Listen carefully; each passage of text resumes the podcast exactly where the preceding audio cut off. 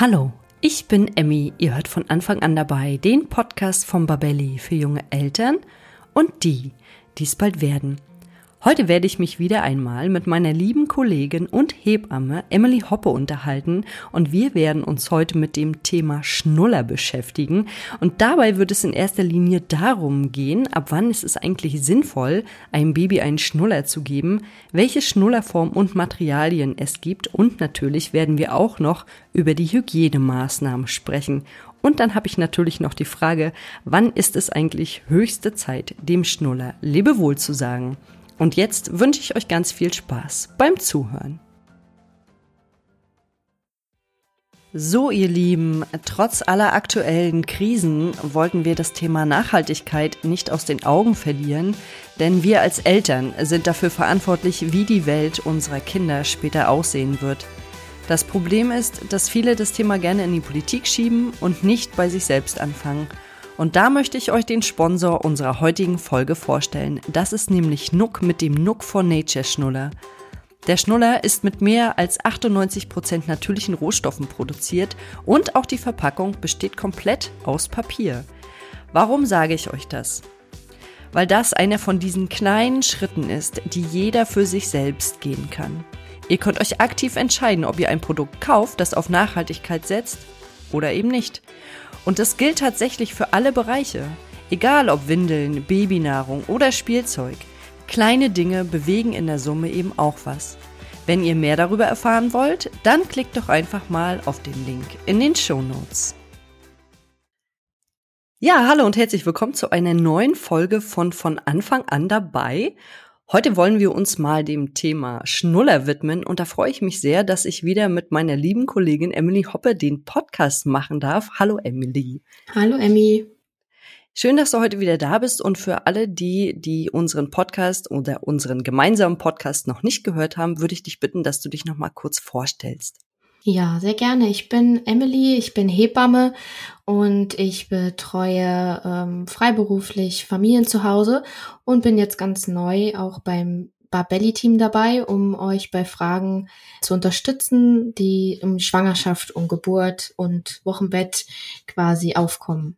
Das ist sehr, sehr schön, dass du da bist und deswegen wollen wir uns auch heute mal dem Thema Schnuller widmen, beziehungsweise über das Thema Schnuller sprechen. Alles, was es da so gibt und was es zu beachten gibt und natürlich auch über die aktuellen Empfehlungen. Und deswegen frage ich dich gleich mal am Anfang, ab wann ist es eigentlich sinnvoll, dem Baby einen Schnuller zu geben? Ja, die Frage bekomme ich auch oft von, äh, von den Schwangeren, die bei der äh, Geburt vor sich haben. Was müssen sie in die Kliniktasche packen? Und da empfehle ich erstmal noch keinen Schnuller mit einzupacken, weil es äh, ganz wichtig ist, wenn man vorhat zu stillen, dass man da erstmal dem Kind äh, das Saugbedürfnis, was die sehr oft früh nach der Geburt haben, sehr stark, das ist angeboren, das erstmal mit dem Stillen, mit der Brust quasi zu befriedigen und nicht gleich einen Schnuller anzubieten. Sprich, dauert äh, so den ersten Monat, vier bis sechs Wochen, bis sich dieses Stillen richtig eingepegelt hat, bis äh, das Kind richtiges Saugverhalten gelernt hat und trainiert hat und dann kann man einen Schnuller auch, wenn es notwendig ist, einsetzen. Also erstmal sollte das Stillen gut klappen und erst im Anschluss sollte man den Schnuller dann geben, damit es nicht zu so einer sogenannten Saugverwirrung führt. Genau, weil das Saugen an der Brust und im Vergleich zum Schnuller ist halt einfach was anderes. Und das ist ja ein komplexer Mechanismus, den die Kinder da machen an der Brust, eine Art von Ausmelken. Und das machen die natürlich nicht an dem Schnuller. Es ist halt ein Fremdkörper im Mund und der ist auch nicht so flexibel wie die Brustwarze. Und dafür ist der dann halt einfach nicht dauerhaft im Einsatz geeignet, um halt auch die Saugverwirrung, wie du schon erwähnt hast, zu vermeiden. Äh, wenn das Still noch nicht so gut klappt, die Kinder vielleicht noch nicht so weit den Mund öffnen und die Brustwarze richtig komplett im Mund zu nehmen, was wichtig ist, damit man auch keine wunden Brustwarzen bekommt, ist es deswegen äh, auch ein Grund, wenn man zu oft den Schnuller einsetzt, dass die weiterhin nur den Mund so klein machen und dadurch mehr die Brustwarzen provozieren. Das sollte man immer mit bedenken, wenn man den relativ früh einsetzt, genauso auch wenn man einen Finger anbietet als Saugzwischenphase, aber das sollte man auch nur geringfügig einsetzen. Und wenn ich dich jetzt richtig verstanden habe, sollte man den Finger dann aber auch ein bisschen weiter reinschieben, also zumindest sagen wir mal jetzt den kleinen Finger, die äh, oberste Fingerkuppe. Genau, also den kann man recht, ähm, genau die erste Fingerkuppe sozusagen ein bis zwei Zentimeter ist in Ordnung, wenn man die äh, in den Mund steckt. Weil den Vätern natürlich dann auch gucken, passt das mit dem kleinen Finger auf jeden Fall besser, als jetzt, wenn sie den Zeigefinger nehmen. Okay, du meinst, weil Männer meistens größere Hände haben. Genau. Und jetzt gibt es ja bei Schnullern so viele verschiedene Formen und Schnullerarten. Und welche Schnullerform kannst du denn empfehlen und warum? Also bei den Schnullerformen ist es, es gibt verschiedene Sachen, die zu bedenken sind es gibt nicht so richtig die perfekte Form. Also man muss immer gucken, für welchen Moment brauche ich jetzt einen Schnuller. Also sind, da sind ja auch die, die Gründe nochmal wichtig, wieso sollte man jetzt einen einsetzen. Das kann zum Beispiel bei Frühgeborenen sein. Da ist es sehr wichtig, dass die zum Beispiel das Saugen lernen. Das haben die, da haben die ja eine gewisse Unreife. Da gibt es zum Beispiel gewisse Schnuller auch für Frühchen, die dafür geeignet sind, auch von der Größe her. Dann ist es bei Kindern, die sehr unruhig sind, äh, die ein sehr, sehr starkes Saugbedürfnis haben, wo die vielleicht die ganze Zeit an der Brust sind und die einfach zwischendurch, wenn alles befriedigt wurde, was Nahrung, Schlaf, Zuneigung und Tragen anging und die trotzdem immer noch super unruhig sind, kann natürlich so ein Schnuller äh, eine andere Art von Beruhigung sein und dann ist es auch sinnvoll, ihn mal auszuprobieren, ob das Kind den Schnuller annimmt. Genau. Und äh, ansonsten äh, ist es auch eine gute Einschlafmöglichkeit. Also wenn Kinder einschlafen möchten, den Schnuller zu benutzen und dann später wieder rauszunehmen, wenn sie eingeschlafen sind. Also das sind so Gründe, weswegen man überhaupt einen Schnuller einsetzen sollte. Weil es ist immer ganz wichtig zu bedenken, Kinder wollen mit uns kommunizieren. Wenn sie weinen oder unruhig sind, wollen sie uns damit etwas signalisieren. Was anderes haben sie sonst nicht als Kommunikationsmöglichkeit. Und da ist es deswegen auch ganz entscheidend, erstmal die Grundbedürfnisse zu überprüfen hat es Hunger? Möchte es an die Brust? Möchte es einfach Nähe? Liegt es gerade allein im Bett und fühlt sich verloren? Also einfach einmal hochnehmen, tragen, kuscheln. Hat es vielleicht Bauchschmerzen, dass man vielleicht einmal eine Bauchmassage macht? Also es sind alles so verschiedene Gründe, weswegen ein Baby unruhig sein kann. Manche haben natürlich auch eine Anpassungsstörung, haben Schwierigkeiten, die ganzen Reize, äh, die auf sie einprasseln, zu verarbeiten und brauchen einfach die Nähe oder dann vielleicht ein Schnuller, um sich so ein bisschen zu beruhigen. Das genau ist wichtig einfach immer zu bedenken. Und wenn dann nochmal ein Schnuller neben zum Beispiel dem Stillen eingesetzt werden sollte, ist es natürlich ein Vorteil, wenn der Schnullerform vorne die Spitze etwas Brustwarzenähnlich ist. Das ist immer so der natürlichste Sauger, entweder der symmetrische oder in einer Kirchform. Der hat aber für den langfristigen Einsatz natürlich immer den Nachteil, dass er den Kiefer und die Mundform etwas mehr beeinträchtigt, also nicht sehr kiefergerecht ist. Man soll halt da mit dem Schnuller versucht man diese Saugverwirrung äh, vorzubeugen. Im Grunde muss man natürlich gucken. Es kann auch ein Kind trotzdem verwirrt sein, egal welchen Schnuller man nimmt, weil es einfach ein anderer Fremdkörper ist im Mund als jetzt die Brustwarze. Genau, und ansonsten gibt es noch die asymmetrischen äh, Schnuller, die sagt man, oder die stehen meistens äh, auch unter die kiefergerechten Schnuller. Die haben halt vorne die Schnullerform etwas nach oben angewinkelt. Bei denen ist aber auch immer wichtig, dass der Schnuller in der richtigen Position, also mit dem, mit der Form nach oben im Mund ist. Bei Kindern, die den Schnuller gerne drehen, macht natürlich ein Schnuller mehr Sinn, der symmetrisch ist und die gleiche Form hat rund und abgeflacht, weil wenn der asymmetrische umgekehrt im Mund ist, würde der natürlich auch nicht den kiefergerechten Mund sozusagen fördern, sondern eher genau das Gegenteil, weil der dann der größere Schaft unten ist, was er dann nicht sein soll. Also da gibt es verschiedene Punkte, die beachtet werden müssten. Und ich kann mir vorstellen, dass wenn der asymmetrische Schnuller falsch rum im Mund ist, dass das auch auf die Zunge drückt. Genau, das drückt dann mehr auf die Zunge. Und deswegen es streiten sich mal wieder ein bisschen die Geister. Äh, die einen Parteien sagen das, die anderen Parteien das. Im Grunde sagen halt Zahnärzte und Kieferorthopäden natürlich, ein Schnuller, egal welche Form er hat, ist ein Fremdkörper im Mund und sollte nur eingesetzt werden, wenn es nötig ist äh, und auch von der Dauer her immer nur dann, wenn es wirklich auch weiterhin notwendig ist, also nicht länger als äh, bis zum zweiten, bis zum dritten Lebensjahr. Je früher, desto besser, dass man ihn auch wieder abgewöhnt. Aber das ist natürlich auch immer dann so eine Gewohnheitssache, wo man natürlich dann beachten muss, wie oft setzen wir ihn ein? Müssen wir ihn gerade wirklich einsetzen? Oder ist es nur Gewohnheit? Genau. Ansonsten ist halt auch zu beachten bei dem Schnuller, dass er recht leicht ist. Also das ist äh, egal, welche Schnullerform vorne die Spitze hat. Er soll leicht sein. Er soll wenig Platz wegnehmen vom Mundbereich. Oft sieht man ja auch bei den Schnullern, dass die ganz viele Löcher vorne haben. Also bei dem Schnullerschild, dass da Luftlöcher quasi sind, damit es nicht, äh, das Schild nicht am, am Mund des Kindes festklebt und dann natürlich auch die Haut nicht so gereizt wird. Wenn da immer so ein, so ein Widerstand ist an der Haut, dann kann das natürlich durch Schwitzen und Schweiß und Milch und allem Möglichen natürlich auch äh, zu Unreinheiten um den Mund führen. Und deswegen soll da auch ein bisschen Luft dran kommen. Und genauso auch besteht ja die Möglichkeit des Schnullermaterials. Also es gibt ja zwei verschiedene Sachen. Einmal ähm, Latex, also diese Naturkautschuk die immer so eher so diese gelblich-bräunliche Farbe haben. Die haben auch einen Eigengeschmack. Das äh, mag auch nicht jedes Baby.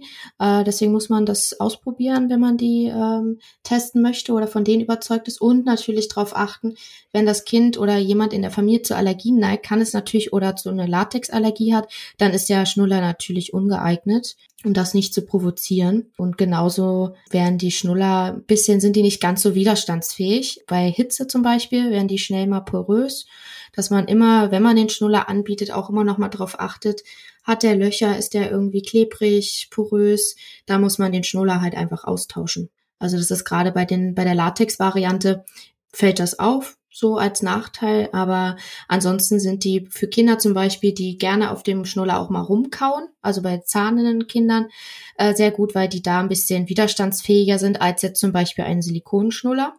Ich wollte gerade noch mal kurz einhaken und sagen, dass bei dem Naturkautschuk kann man das als Eltern ja auch sehr gut testen, wenn man die dann auskocht. Wir kommen gleich noch mal zu, zu, den Hygienemaßnahmen, aber wenn man die auskocht, kann man ja auch, bevor man die auskocht, mal so zusammendrücken und wenn die dann kleben, dann sollte man sie, glaube ich, spätestens auch mal austauschen, weil dann sind sie einfach nicht mehr zu gebrauchen oder sollten dann wirklich durch einen neuen ersetzt werden. So, ich wollte dich gar nicht unterbrechen. Ja, alles gut. Ich war gerade so im Redeschwall. Du wolltest jetzt zu der anderen Art der Schnuller kommen, nämlich zu den Silikonschnullern. Ja, genau. Also der Tipp, den du gerade genannt hast, der ist auf jeden Fall auch gut zu wissen noch. Und der Silikonschnuller ähm, ist halt im Vorteil, dass er halt geschmacksneutral ist. Der ist auch äh, unbedenklich jetzt von den Materialien und der hält etwas ein bisschen mehr durch, äh, ist aber auch natürlich ein bisschen, also hält jetzt in dem Sinne mehr durch, dass er hitzebeständiger ist. Der kann aber auch leichter kaputt gehen durch Zähne oder ähnliches. Deswegen sollte man da eigentlich auch drauf achten, ob der Risse hat oder so, dass die Kinder dann da nicht irgendwie noch was im Mund oder verschlucken oder so. Genau, wenn man den einsetzt. Genau, wenn die Kinder nämlich dann Zähne bekommen, dann kann es ja auch äh, oft passieren, dass sich mal so ein Stück rausbeißt und dann muss man wirklich aufpassen, dass die Kinder sich daran nicht verschlucken. Das kann auch mal schnell gefährlich werden. Und jetzt hattest du schon gesagt, dass auch der Natur-Kautschuk-Schnuller manchmal durch Hitze porös wird und Deswegen wollte ich jetzt mit dir nochmal über die Hygienemaßnahmen sprechen. Was muss man denn da eigentlich beachten? Also ich habe es ja schon mal angeschnitten, man sollte die ab und zu auskochen, aber wie oft sollte man die auskochen? Wie macht man das genau? Und ja, was sollte man beim Schnuller noch so beachten? Genau, also am Anfang, wenn es, wenn man ihn äh, ab dem ersten Monat ungefähr einsetzt, ist es natürlich schon sinnvoll, den Schnuller, je nachdem wie häufig er im Einsatz ist, wie oft er rumliegt oder ob man auch eine Schnullerbox hat, dass man ihn ein, zwei Mal spätestens in der Woche ähm, auskocht, dass man wirklich kurz fünf Minuten kochendes Wasser für fünf Minuten den Schnuller auskocht oder so einen Vaporisator hat. Oder äh, mittlerweile kann man ja auch über die Schnullerboxen etwas Wasser reinfüllen, den in der Mikrowelle für drei Minuten anmachen und dann sollen die Schnuller auch desinfiziert sein, was natürlich praktisch ist, wenn man unterwegs ist oder jetzt keinen Kochtopf oder irgendwas ähnliches dabei hat. Ansonsten gibt's auch äh, mittlerweile so Desinfektionstücher extra so für Schnuller und Babyzubehör, falls er mal runterfällt. Ansonsten, wenn die Kinder etwas älter sind und auch äh, nicht mehr so infektanfällig, weil sie einfach schon über drei Monate alt sind und schon ein bisschen mehr mit Keimen zu tun hatten, dann reicht es auch, wenn er mal kurz, wenn er runterfällt, dass man ihn mal mit heißem Wasser kurz sauber macht und dann kann man ihn auch geben. Man sagt auf jeden Fall bitte nicht ablutschen, was man viel, bei vielen Eltern manchmal auch mal schnell sieht, so im, im Affekt. Das bitte nicht, weil wir einfach unsere Mundkeime müssen jetzt nicht in die, an den Schnuller ran und dann wiederum übertragen werden auf das Kind.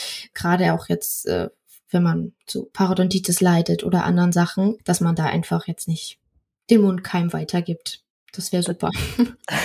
Das ist witzig, dass du das gerade gesagt hast, weil ich habe das tatsächlich auch noch im Ohr. Dann ist mir der Schnuller mal runtergefallen und dann, ach, nimm doch schnell selbst im Mund und mach den sauber. Und ich, boah, die, also ich fand das, auch diesen Gedanken fand ich schon nicht so nett, äh, an diesem Schnuller da rumzulutschen. Und wenn ich jetzt unterwegs war, dann, oh Gott, ich weiß gar nicht, ob ich das sagen darf, habe ich einfach kaltes Wasser genommen, wenn man jetzt wirklich draußen war und nicht irgendwie akut irgendwo an einen Wasserhahn kam, habe ich schnell kaltes Wasser drüber gegossen und dann habe ich den vielleicht noch mal mit dem Taschentuch oder so sauber gemacht. Aber ja, ich glaube, da muss jeder gucken, wie äh, mhm. anfällig er auch ist für ähm, Keime oder wie er da selber zu positioniert ist. Das ist ja immer so ein eigenes äh, Thema ich war da, glaube ich, einfach nicht so anfällig und ich finde es ja irgendwie ganz witzig, was es jetzt alles schon so gibt. Also Desinfektionstücher selbst für Schnuller habe ich noch nie gehört.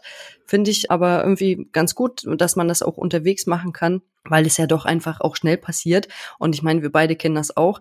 Das äh, Kind liegt im Kinderwagen und äh, wenn es dann schon greifen kann, nimmt es den Schnuller und zack, raus aus dem Kinderwagen macht sich ja. ja dann auch einen Spaß daraus, äh, mhm. äh, das immer wieder runterzuschmeißen. Und da kann es einfach doch schnell passieren, dass der Schnuller mal aus dem Wagen in den Schmutz fällt. Und man wird ja auch mit der Zeit etwas entspannter, was so die, Hy also man soll schon auf die Hygiene achten, aber man wird schon ein bisschen, ach ja, jetzt mal schnell hier sauber machen und äh, lag halt kurz auf dem Boden, aber dann, naja, geht schon, so, ne, wenn es nicht zu dreckig war.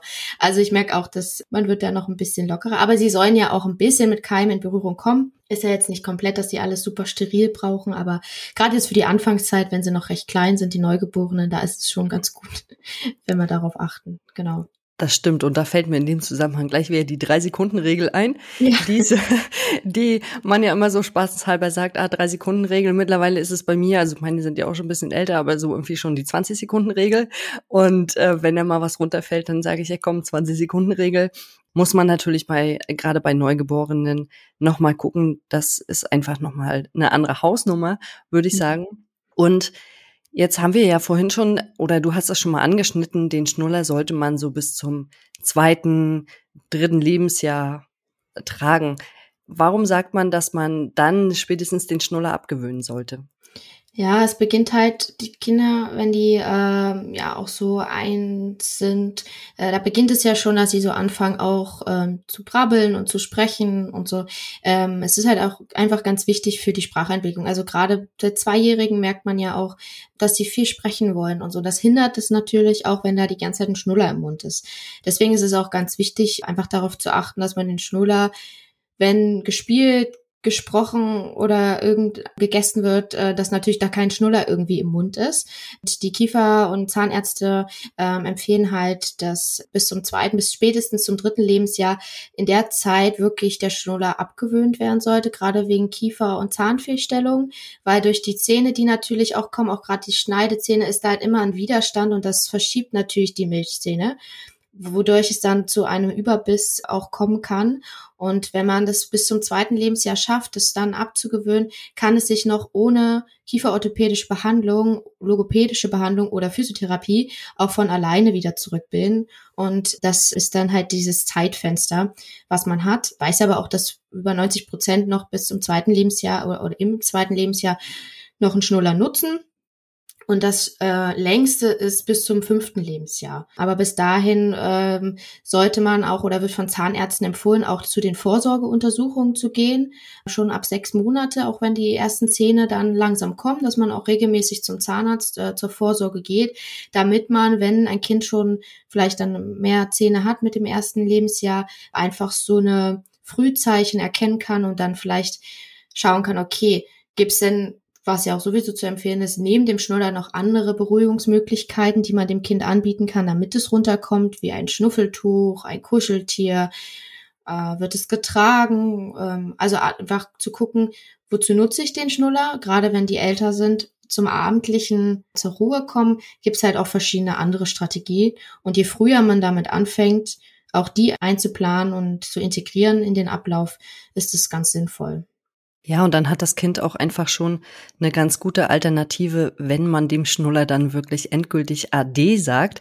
Das mhm. kann nämlich auch ziemlich lange dauern, so wie ich das auch bei mir in der Kita oft mitbekommen habe, dass ähm, Eltern dann nicht so konsequent sind und der Schnuller dann trotzdem immer wieder zurückgegeben wird, was natürlich nicht unbedingt sinnvoll ist, wenn man dem Schnuller auf Wiedersehen sagen möchte.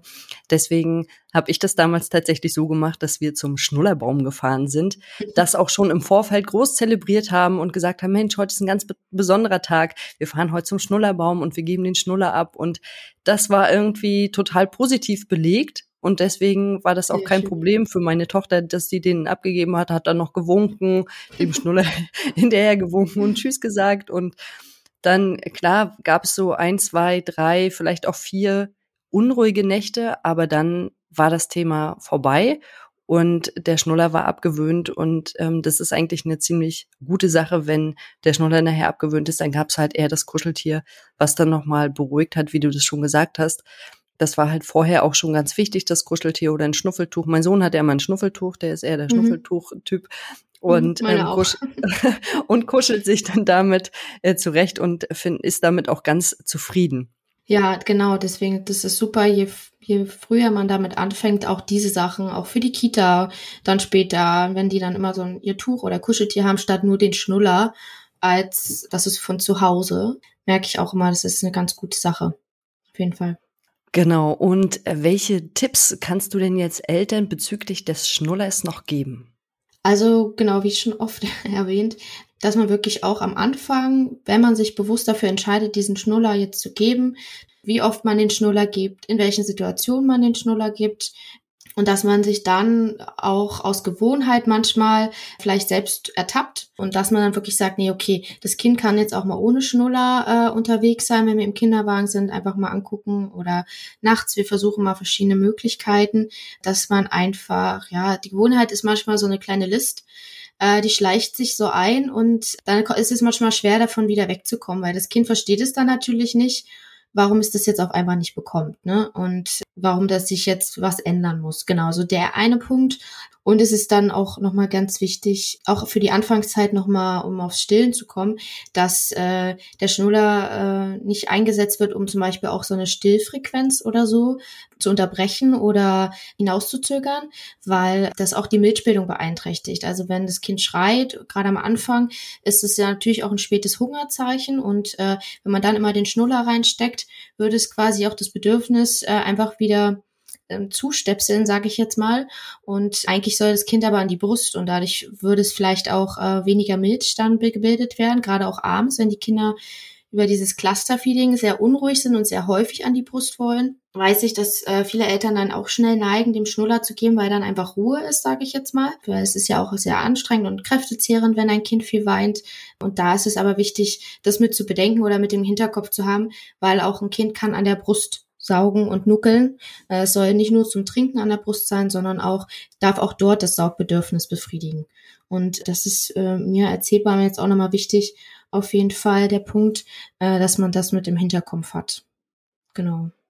Also quasi ein homöopathisches Einsetzen des Schnullers, immer wenn es wirklich gar nicht mehr anders geht oder wenn man, ja, man versucht ja in erster Linie das Kind erstmal so zu beruhigen und wenn es dann genau. nicht funktioniert, dann kann man auch mal den Schnuller nehmen und vielleicht können wir auch noch mal sagen, eine Schnullerkette ist sehr sinnvoll, weil wie wir das vorhin schon angesprochen haben, wenn die Kinder greifen können, schmeißen die den auch gerne mal runter. Und da ist es eigentlich immer ganz gut, wenn man oben am Lätzchen oder so am Kragen vom Baby die Schnullerkette befestigt, natürlich so, dass es da mhm. keine Strangulationsgefahr gibt, da muss man immer noch mal gucken, aber das ist immer schon mal ganz sinnvoll, wenn man die festgemacht hat, damit der Schnuller dann nicht plötzlichen Abgang macht, wenn man es eigentlich gar nicht möchte. Und vielleicht, wenn man noch im Stress ist, irgendwie die Bahn kriegen muss oder schnell irgendwo hin muss mhm. oder einen mhm. Termin hat oder was auch immer und dann plops fliegt der Schnuller raus. Das sind immer so ganz ungünstige ja. Situationen. Oder im Auto, wenn man dann extra anhalten muss, nur um den Schnuller zu geben, wenn man nach hinten nicht mehr rankommt oder so. Zumindest war das meine Erfahrung auch. Ja, ja. also genau, Schnullerkette äh, ist auch ein ähm, guter Punkt. Da habe ich jetzt aber auch schon öfter noch gehört, dass man da natürlich im Bett nicht die Schnullerkette, gerade wegen der Strangulationsgefahr, die du gerade schon erwähnt hast, äh, das ist auf jeden Fall wichtig, dass das man dann abmacht. Und auch, auch wieder so eine Dosierungssache. Weil Zahnärzte sagen auch bei der Schnullerkette, dass das dann nochmal das Gewicht erschwert und das wiederum aber auch anstrengend sein kann dann für den Kiefer. Also Obacht da auch nochmal. aber ansonsten ist es natürlich auch ein gutes Gimmick, was man haben kann, den Schnuller nicht ständig zu verlieren. Ja. Ja, das ist gut, dass du das gerade nochmal angesprochen hast mit dem Gewicht. Das war mir tatsächlich gar nicht so bewusst. Und eine Schnullerdose hattest du ja vorhin auch schon angesprochen mhm. oder eine Schnullerbox oder wie sie sich auch nennen. Ja, ähm, ja. Das ist vielleicht auch immer nochmal ganz gut, wenn man immer nochmal einen Ersatzschnuller dabei hat. Ganz wichtig, ganz wichtig. Sonst muss man schnell irgendwo einkaufen gehen und dann muss man sie sauber kriegen und ja. Es ist ja doch manchmal so, man bekommt es nicht mit und zack, der Schnuller ist weg und dann steht man da und denkt, oh Gott, wo ist denn jetzt hier die nächste Drogerie oder die nächste Apotheke? Und man bekommt vielleicht gar nicht so schnell einen Schnuller nochmal ran. Genau. Ja, dann danke ich dir erstmal für das heutige Gespräch und dann freue ich mich auf unseren nächsten Podcast zusammen. Ja, ich freue mich auch. Dann wünsche ich dir noch eine schöne Restwoche und wir hören uns. Ja, tschüss. Bis dann. Tschüss, Emmy. Tschüss. Ja, liebe Eltern, wir haben jetzt nochmal gehört, dass der Schnuller erst zum Einsatz kommen sollte, wenn das Stillen schon richtig gut klappt, da es sonst zu Saugverwirrung kommen kann. Und wichtig war auch nochmal zu hören, dass der Schnuller möglichst leicht ist und auch die Schnullerkette kein so großes Gewicht hat und wenn ihr einen Schnuller holt, dann sollte der auch möglichst wenig Platz im Mundraum einnehmen. Und wenn euch der Podcast gefallen hat, dann abonniert ihn bei iTunes, Spotify oder wo immer ihr unseren Podcast hört, um keine neue Folge mehr zu verpassen.